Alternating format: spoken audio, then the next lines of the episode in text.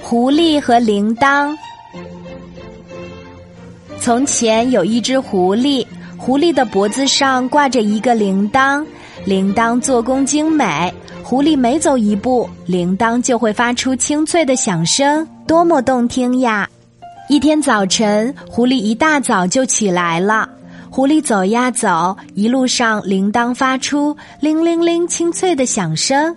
狐狸走进果园里，果园里鲜果飘香。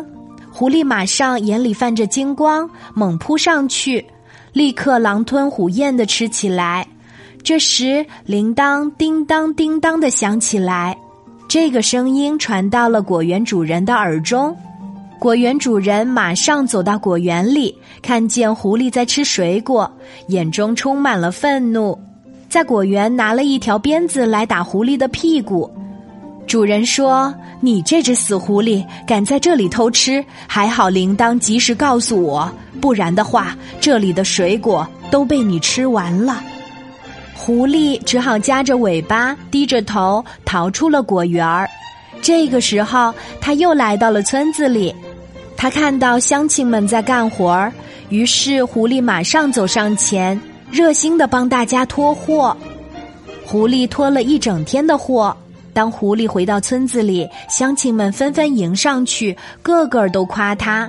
这时，铃铛也发出了叮当叮当的声音。听到这样的声音，狐狸感到非常愉悦和疑惑。他问。铃铛，为什么你发出同样的声音，一时出卖我，一时赞扬我呢？铃铛解释道：“因为我在帮助你呀。当你犯错的时候，我会警告你，不要你越犯越深；当你做的对时，我会理所当然的赞扬你。”狐狸惭愧的低下了头。后来，狐狸和铃铛成了好朋友，他们友好相处，团结友爱。